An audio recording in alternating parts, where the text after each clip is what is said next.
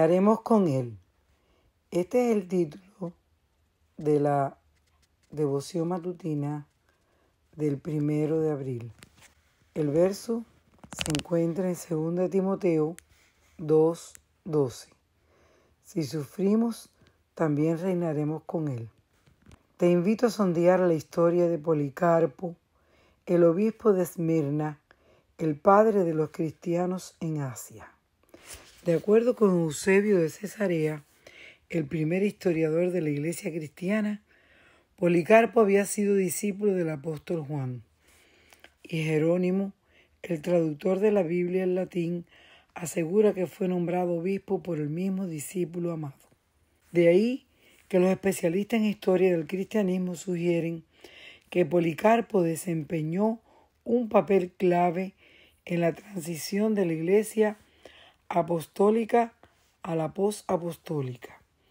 Como fue un líder muy influyente y respetado entre los creyentes de Asia, su fama despertó el resentimiento tanto de judíos como de gentiles.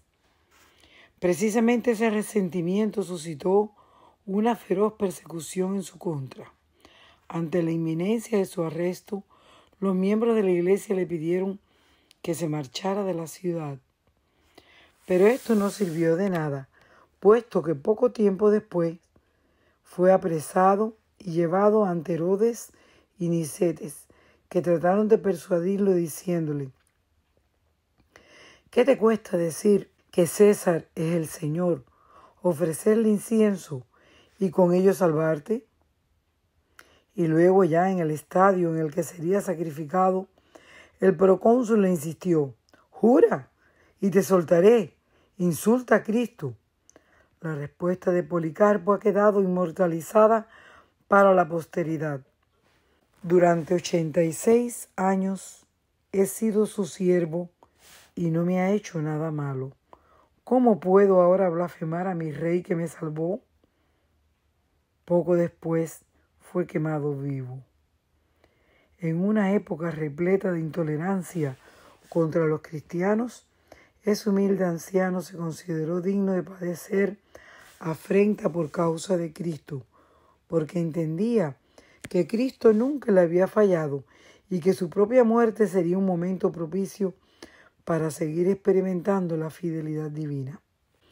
Muchos queremos transitar la senda de un cristianismo sin tropiezos, sin dolor, sin conflictos, sin nada que requiera sacrificio de nuestra parte.